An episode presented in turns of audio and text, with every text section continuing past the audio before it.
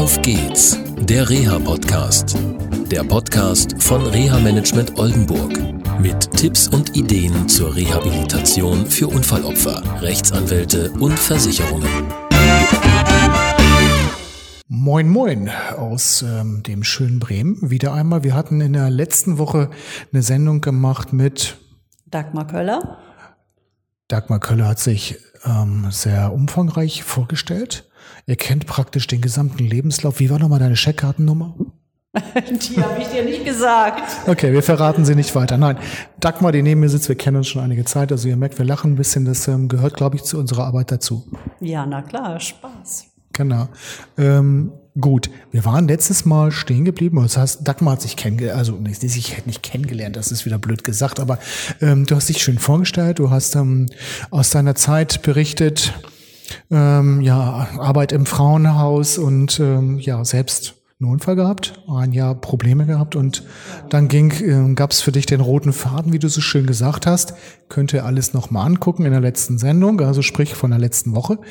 Und ähm, Dagmar hat dann so ein bisschen was erzählt, wie sie hm, nach Friedehorst gekommen ist, äh, dass sie angefangen hat, in einem Elternhaus zu ähm, arbeiten und hat angefangen, äh, ein bisschen was über, ähm, ja, über ihre Tätigkeit zu erklären. Jedenfalls, du hast es versucht und ich habe es auch versucht, so ein bisschen zu unterstützen, ähm, weil es gibt unheimlich viele weiche Faktoren. Es geht einfach darum, in der Tätigkeit im Elternhaus auch unheimlich viel mh, hm, Kommunikation zu gestalten mit den Angehörigen, Offenheit für neue Dinge zu schaffen, ähm, Menschen da abzuholen. Ich nehme das mal auf, was du gesagt hast, mehrfach, wo sie stehen, aber auch gemeinsam dahin zu führen, wo sie hinwollen und wo es hingehen könnte.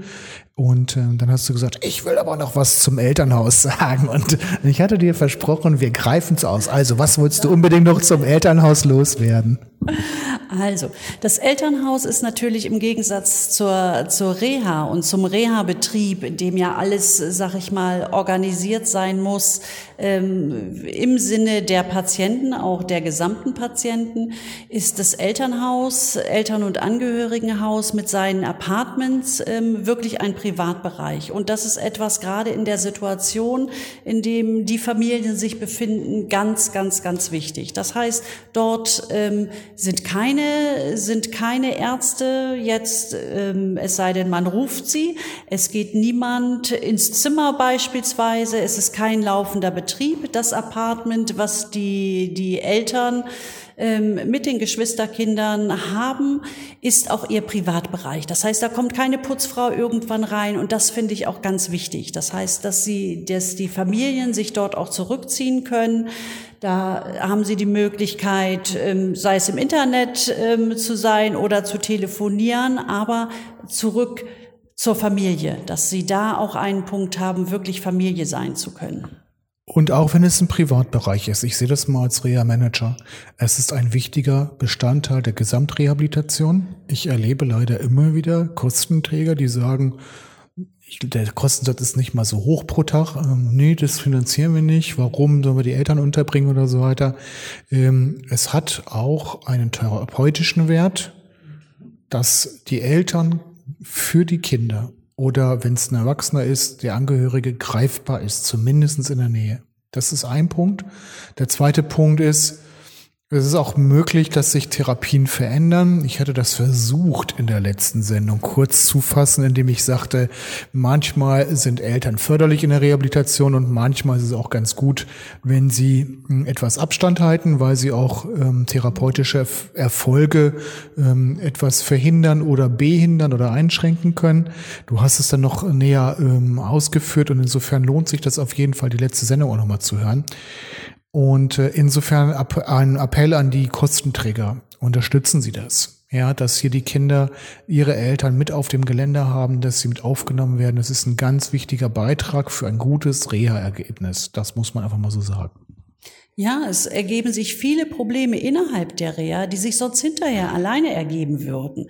Natürlich, ne, also das Problem des Klammern hast du gesagt, das Problem, dass sich ja durch den Unfall oder durch die Krankheit des Kindes das gesamte Familienbild ähm, äh, geändert hat. Ich sehe das so, dass das so verschiedene, wie, wie dieses Spiel mit den verschiedenen Bällen und wenn sich ein Teil bewegt, bewegt sich der andere Teil auch. Und so können Problematiken aufgegriffen werden innerhalb der Reha mit der ganzen Familie ähm, und dann auch gemeinsam bearbeitet werden, so dass wenn dann wirklich entlassen ist, die Familie wirklich dann selbstständig ähm, äh, zu Hause leben kann. Also beispielsweise machen wir ähm, am, am Ende der Reha wird oftmals dann ein Pflegetraining gemacht bei den bei den Kindern, die weiter gepflegt werden müssen, oder es werden ähm, Übernachtungen dann im Elternhaus gemacht. Die Kinder übernachten dann mit den Eltern dass geguckt wird, wenn ein Kind sich durch einen Unfall oder Krankheit sehr verändert hat, verändert sich auch die Familie. Und da müssen die, die Familienmitglieder auch gucken, oh, wie komme ich denn jetzt eigentlich damit klar, dass mein Kind, mein Bruder, meine Schwester sich so weit verändert hat. Und das kann hier bearbeitet werden. Das ist ein großer, eine große Hilfe für das Leben danach und somit auch sehr viel kostengünstiger für Kostenträger. Einmal das, ähm, dieses, ja, für das Training für danach, sage ich mal, ist ganz wichtig. Und ich glaube, wir könnten eine Sendung machen, nur mit Geschichten, die sich nach der Reha in Familien ertragen oder zutragen. Letztendlich ertragen ist, glaube ich, auch das richtige Wort, weil da wird viel ertragen von den Betroffenen, da wird viel ertragen von den Familienangehörigen. Das ist irre. Und ähm, ja, es wird leider aus meiner Sicht oftmals unterschätzt. Äh, genauso wie es andere Bereiche in der Neurologie gibt, gerade Kinderneurologie, ähm, die Nachsorge ähm, von diesen Kindern, wenn sie nicht gerade im Bereich der Unfallkassen versichert sind, ist schwierig und dann, dann bin ich eigentlich der Meinung, da müsste eigentlich der Gesetzgeber mal was machen. Aber gut, ähm, das ist eine persönliche Meinung, äh, darf man ja auch mal sagen. Ähm, gut, du warst aber nicht nur im Elternhaus, du bist jetzt ja im Sozialdienst gelandet. Was macht denn so eine Frau im Sozialdienst? Die stellt nur Anträge fertig. Nein, im Prinzip verknüpft sich die beide Arbeit. Da ist der rote Pfad, der geht da schon weiter. Also im Sozialdienst ist sicherlich ähm, ein sehr großer Teil Verwaltungsarbeit. Ähm, das heißt auch von Anträgen an Kostenträger, ähm, äh, Gespräche mit Kostenträgern, ähm, Anträge, die die Patienten stellen, Anträge, die die, die Angehörigen stellen, aber auch ein ganz, ganz großer Teil äh, psychosoziale Arbeit. Also das, was ähm, im Elternhaus, sag ich mal, hauptsächlich ähm, passiert, ist natürlich im Sozialdienst genauso. Wenn mir jemand gegenüber sitzt und ähm, selbst wenn wir einen, ähm, wir haben die Aufgabe, einen Schwerbehindertenausweis jetzt heute auszufüllen. Und ich merke. Ähm, also du füllst den aus oder stellst den Antrag? Nein, ich stelle den Antrag nicht, sondern ich äh, gebe Hilfe, den zu stellen. Ähm, aber wenn mir das gegenüber, ähm, wenn ich spüre, da sitzt mir jemand gegenüber, die ist einfach so, ähm, die Mutter ist so unter Druck beispielsweise, den Tränen nahe, ähm, dann wird natürlich erstmal darüber geredet, wie geht's Ihnen eigentlich? Und das ist, ähm, ja, das ist ein großer Teil des Sozialdienstes, ähm, ja, die, den roten Faden für die Familie dann wieder aufzugreifen. Also psychosozial und auch, was getan werden muss. Ich weiß nicht, wie es dir geht. Ähm, Eltern neigen auch dazu, ein bisschen manchmal einen harten Kern nach außen zu haben. Und ähm, ich habe letztens beim äh, Ausfüllen eines Reha-Antrages, ich mache das ähnlich wie du, dann helfe ich dabei. Es gibt ja auch Menschen, die haben halt ein Bildungsniveau, wo sie es einfach nicht schaffen oder es gibt Sprachbarrieren oder wie auch immer. Und es gibt auch Anträge, die das Amtsdeutsch zu, da, da kenne ich niemanden, der da nicht irgendwie noch mal zweimal lesen muss. Ja, auch ich also muss, es muss halt auch wirklich, also und, und es soll alles einfach sein und gerade im Rahmen der Inklusion. Wir machen jetzt mal ein paar Fragezeichen. Okay, das ist der eine Punkt. Ähm, beim Ausfüllen dieses Antrages ähm, hat die Mutter angefangen zu weinen, äh, weil erst bei der Antragstellung ist ihr eigentlich bewusst geworden, was da eigentlich alles passiert ist. Ja, und ähm, das fand ich also faszinierend, hat es bei einigen hat es ähm, erst später ankommt oder erst wirklich bei so einem ganz einfachen Antrag. Ne, jetzt, ach, das ist alles passiert. Da war mein Kind. Das fand ich schon ähm, ja sehr, sehr eindrucksvoll. Ja, und ähm, ja, uns darf es natürlich in unserer Professionalität nicht leid tun. Ähm, wir können vieles mitfühlen. Wir haben, glaube ich, in einigen Stellen auch so, sage ich, ja, wenn wir dir das wünschen könnten, ähm, würden wir das wollen, dass du das bekommst und die Struktur, auch wenn jetzt gerade die, ja, die Politiker was anderes sagen, die Strukturen im Sozialwesen gerade sind ja nicht immer so, dass man sagen kann, okay, jetzt kriegst du das alles, was du wirklich brauchst. Ja? Äh, fangen wir mal an bei Therapien. Ähm, das Problem, was ich manchmal habe, ist, dass es noch Krankenkassen gibt, die der Meinung sind, Neuropsychologie wäre Psychologie. Und das können wir jetzt mal gleich, weil Psychologie können wir gleich mal ablehnen, obwohl Neuropsychologie eine anerkannte Kassenleistung ist, wenn von einem Neurologen eine neurologische Schädigung mit Substanzschädigung festgestellt worden ist, dann ist es eine Pflichtleistung. Also selbst da wissen Krankenkassen nicht Bescheid, nur mal so aus dem Nähkästchen geplaudert. Und ich glaube, das sind auch Dinge, mit denen du zu kämpfen hast. Welche, du hast vorhin gesagt, Anträge werden gestellt von den Betroffenen. Außer dem Antrag auf Anerkennung einer Schwerbehinderung. Welche Anträge werden sonst noch so gestellt? Weil wir wollen ja auch informieren. Es gibt vielleicht den einen oder anderen, der sagte, wow, daran habe ich noch gar nicht gedacht. Welche Anträge kann man so stellen?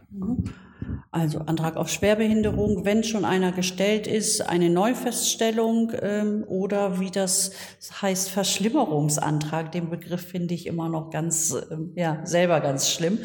Ähm, Was ist daran schlimm an diesem äh, Wort? Die Situation hat sich verändert. Also, aber ist doch schlimmer geworden, sonst bräuchte ich den Antrag nicht stellen.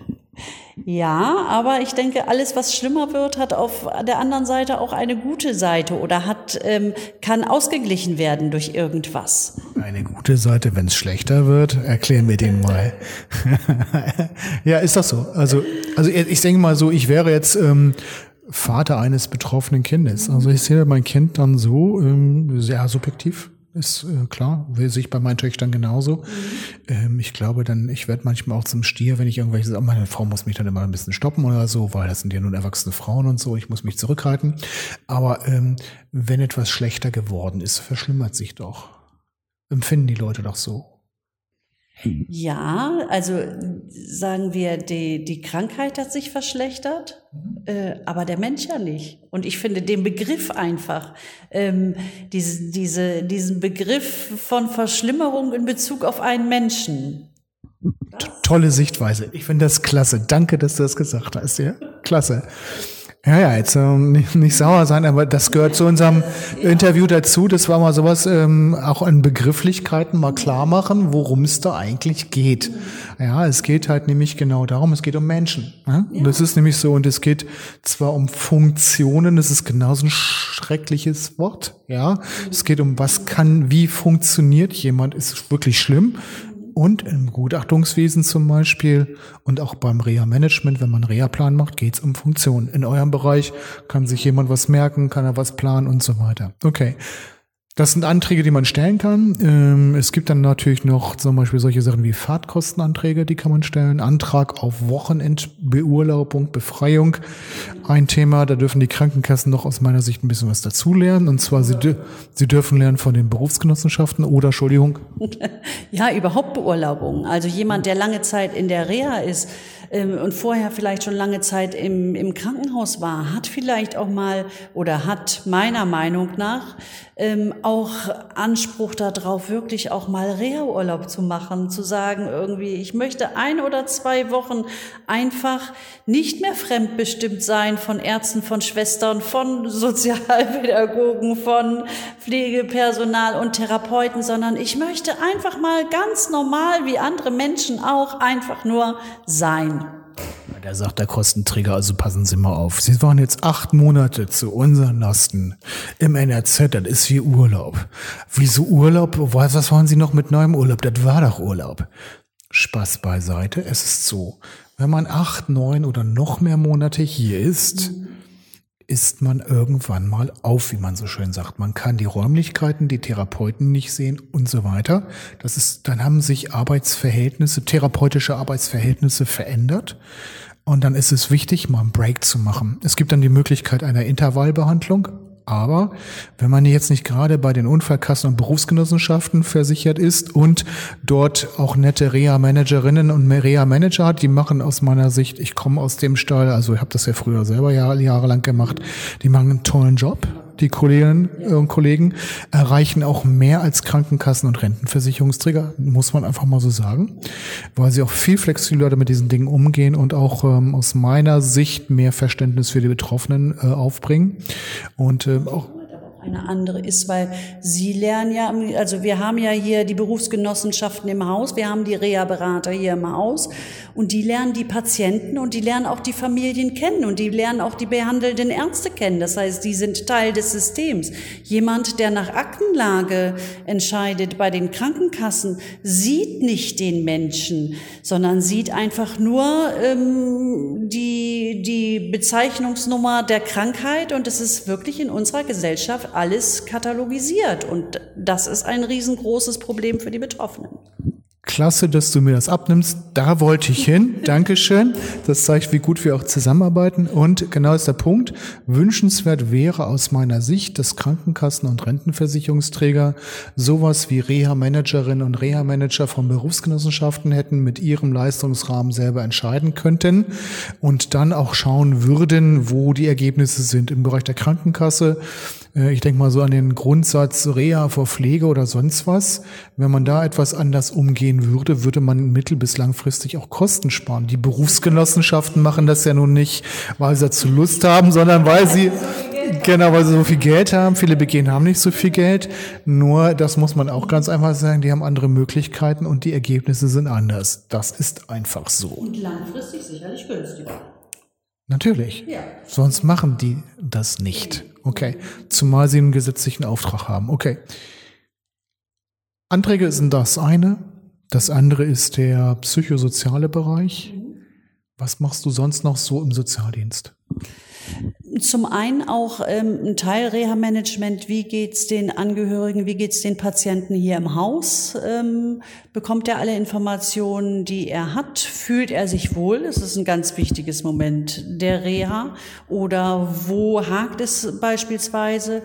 Ähm, wenn wir feststellen beispielsweise, dass ein Kind großes Heimweh hat nach Familie, nach Freunden zu Hause, ähm, könnten wir natürlich sagen, ja, aber der Reha-Prozess ist wichtig, aber auch hier im Haus ist es so, dass wir den Patienten und die Familie ganzheitlich sehen. Dann ähm, ist es auch meine Aufgabe, den Ärzten mitzuteilen, oh, ich habe ne, ich hab von Heimweh, ich habe Heimweh wahrgenommen, habe davon gehört.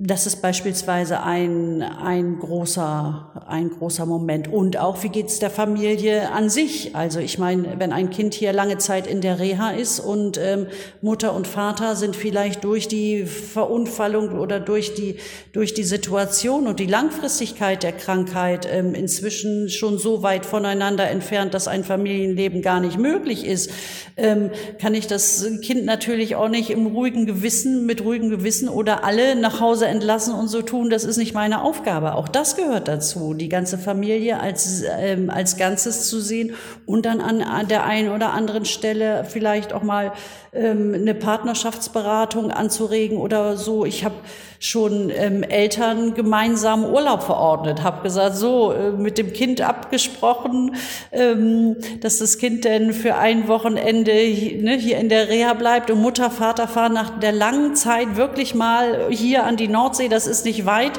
ähm, um einfach auch mal zusammenzufinden. Auch das ist ein großer Bereich von Reha. Und wenn wir uns mal überlegen, da kommen hier Kindergartenkinder her, Babys, Schülerinnen und Schüler und die werden irgendwann entlassen. Und dann geht es um die Frage, wie geht's im Kindergarten und in der Schule weiter? Hier gibt es eine, sag ich mal, interne Schule. Ihr habt eigene Lehrer, die beim, beim Land Bremen angestellt sind, habe ich richtig, ne? Genau.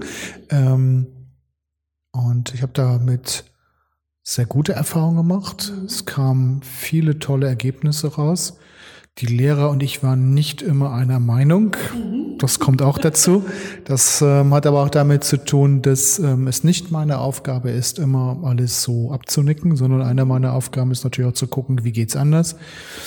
Und ähm, es klappt auch manchmal dann außen, aber es ist auch eine deiner Aufgaben, nach diesen Möglichkeiten zu suchen. Mhm. Das heißt nach den Möglichkeiten, wie geht es nach dem Schulbesuch äh, weiter oder welcher Schulbesuch wird beispielsweise von unseren Lehrern empfohlen? Wie sehen das die Eltern? Wie sieht das die Schule am, am Heimatort? Ähm, und eventuell ähm, zu gucken, braucht das Kind beispielsweise eine Assistenz äh, in der Schule? Gibt es ähm, äh, Möglichkeiten auf Leistungen der Teilhabe? Ähm, die beantragt werden können? Und wo kann das Kind ähm, beispielsweise auch ja noch in Nachsorgeeinrichtungen ähm, weiter betreut werden, weil ähm, also ein bisschen ist es so, nach der Reha ist vor der Reha für viele, viele Menschen, ähm, weil ich einfach auch wichtig finde, wenn jemand verunfallt ist, nach einer Zeit wirklich zu überprüfen, ähm, was ist denn in der Zwischenzeit passiert. Wenn der Alltag erstmal kommt, dann wird, ja, es geht jedem Menschen so, nicht nur Rehabilitanten, sondern ähm, dir und mir sicherlich auch, wenn der Alltag kommt, vergisst man viel, aber dass, dass immer wieder geguckt wird, ähm, sind einfach noch Defizite da oder was hat sich sehr, sehr gut verbessert und ja, wie ist das Leben nach der Reha oder vor der Reha? Das ist ja ein Thema, das ähm, abendfüllend sein kann. Ich glaube, wir können zehn Sendungen über diese Themen machen, weil es geht darum, da müssen wir vielleicht mal dann noch mal gucken nächstes Jahr, dass wir wirklich zu dem Thema Nachsorge was machen. Ähm, es gibt äh, tolle, engagierte Frauen, die sich um dieses Thema Nachsorge Gedanken machen, sich kümmern und sich super engagieren. Die eine ist Frau Dr. Annegret Ritz, die Gründerin des NRZ Friedhofs für Kinder und Jugendliche damals noch. Ähm, und die andere ist Frau Witold von der Kinderneurologiehilfe in Münster die mit ihrem Team auch im November 2016 ein ganz tolles Symposium in der Unfallklinik in Berlin dazu initiiert hat. Mm, und auch bundesweit ein ganz tolles System aufgebaut hat und weiter aufbaut, ähm, wie man Menschen, die nicht, die zwar auf der einen Seite neurologisch verunfallt sind, also da geht es wirklich nur um die Kinder und Jugendlichen, ähm, nicht das Glück haben im Bereich der Berufsgenossenschaften, die ein Nachsorgesystem haben. Das ist ja das Spannende und auch damit ein tolles Eingliederungssystem haben und auch das alles auf dem Schirm haben. Ähm, manche Eltern werden das vielleicht nicht so sehen, aber das ist das, was ich erlebe.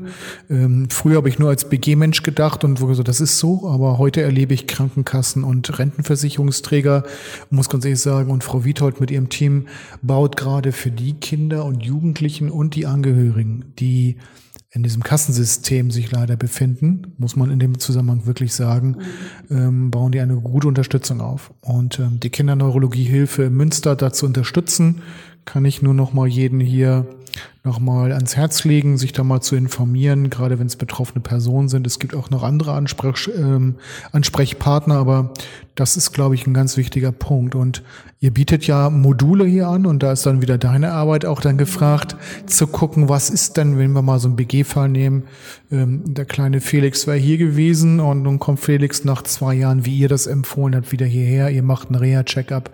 Und das ist ja deine Aufgabe zu gucken, wo steht der? Mhm, ja, genau. Also was äh, mit den Familien zu gucken, was, ähm, ja, was im nächsten Reha-Modul gewünscht ist, als gewünscht ist und, äh, mit der Familie und Termine zu vereinbaren mit den Ärzten.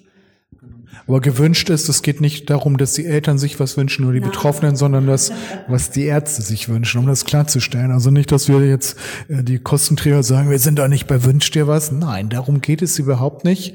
Ähm, wir haben, glaube ich, beide viele Wünsche. Wir wissen, dass vieles mehr möglich wäre, wenn man ähm, monetäre Ressourcen, sprich die Kohle, das Geld anders einsetzen würde. Ja, natürlich viele Wünsche. Das ist ein, ist ein großer Teil unserer Arbeit. Was wären also? Ähm, ich habe Wünsche, die Rehabilitanten haben Wünsche. Wünsche ist ein großer Motor. Ähm, überhaupt im Leben. Und ähm, es geht vielleicht gar nicht darum, also wir wissen beide, es wird nicht morgen irgendwie so einen großen Haufen Geld ähm, vor uns liegen und wir beiden könnten sagen, oh ja, jetzt, jetzt machen wir das. Aber es geht also wirklich um die kleinen Dinge, um die kleinen, kleinen Ziele, um die kleinen Schritte, ähm, um die kleinen Wünsche, die erfüllbar sind. eine Wochenendbeurlaubung ist kein großes Ding. Also organisationstechnisch ist es keine Nummer. Und ähm, wen ich auch nochmal als Kostenträger herausheben muss, sind Haftpflichtversicherer. Mhm. Das heißt ja immer so die böse Haftpflichtversicherung, welche, hm, es gibt ja verschiedene Rehabilitationsdienste, ähm, also Mitbewerber von mir. Mhm. Ähm, welche Erfahrungen hast du mit Haftpflichtversicherern gemacht? Oh, da kann ich nichts zu sagen. Okay, ich kann was dazu sagen. Nicht explizit noch keine Erfahrung gemacht? Nee, jetzt, also ich wüsste nicht. Nee. Okay, das überrascht mich jetzt. Okay, wir müssen unbedingt mal einen Fall zusammenkriegen. Okay, will mal eben auf die Uhr gucken. Okay, Dagmar muss weiterziehen. Alles ist gut. Ihr wisst, es geht jetzt langsam zum Ende. Dagmar guckt auf die Uhr. Soll ich sie dir da hinstellen? Okay. Wir haben uns ein bisschen verquasselt, wird eine tolle Sendung. Aber ich glaube, ihr, ja, gut, das werden wir auf jeden Fall realisieren. Ähm, ihr kriegt mit, dass es unheimlich viele Themen gibt, dass man unheimlich viel machen kann im Sozialdienst, dass man nicht alles erfassen kann, dass hier im NRZ ein guter Job gemacht wird und dass man natürlich auch die Eltern und die Angehörigen nicht immer zufriedenstellen kann, auch nicht vom Sozialdienst her. Das ist nicht, weil man nicht will, sondern weil es manchmal nicht geht.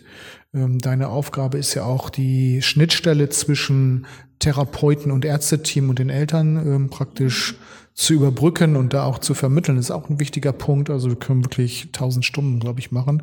Ähm, wir können ja uns nochmal austauschen über neuen Termin und dann sprechen wir nochmal über ein paar andere Themen, die wir noch so im Vorgespräch eigentlich aufgeschrieben hatten. Da sind wir nicht zu gekommen.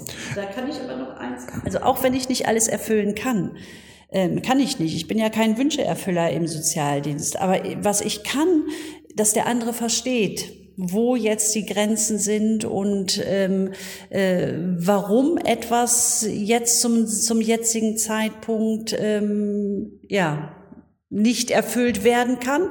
Ähm, als, als erstes natürlich die Rehabilitation des Kindes. Jeder, der hier ist, wünscht sich, hier aus dem Haus zu gehen und wieder so wie vorher zu sein. Aber ähm, meine, meine Rolle ist nicht, Wünsche zu erfüllen, auch nicht in dem Bereich, sondern verstehen und wirklich einen Weg aufzuzeigen. Die Situation ist so, wie sie ist. Das können wir alle nicht ändern. Aber was für Möglichkeiten und was für Wege gibt es und was für Illusionen und was für Wünsche gibt es? Das ist das Ziel, das grobe Ziel der Arbeit. Und jetzt hast du schon ähm, die Aufgabe für die nächste Sendung vorausgegeben, weil wir müssen uns doch unterhalten, was macht das NLZ, was gibt's für Therapien, was habt ihr alles? Es gibt ein Förderverein, ja. es gibt ein Förderverein, es gibt unheimlich viel. Wir treffen uns wieder und bis dahin sagen wir erstmal, also vielen Dank, dass ich hier sein durfte. Danke fürs Gespräch und dann sagen wir mal Tschüss. Tschüss.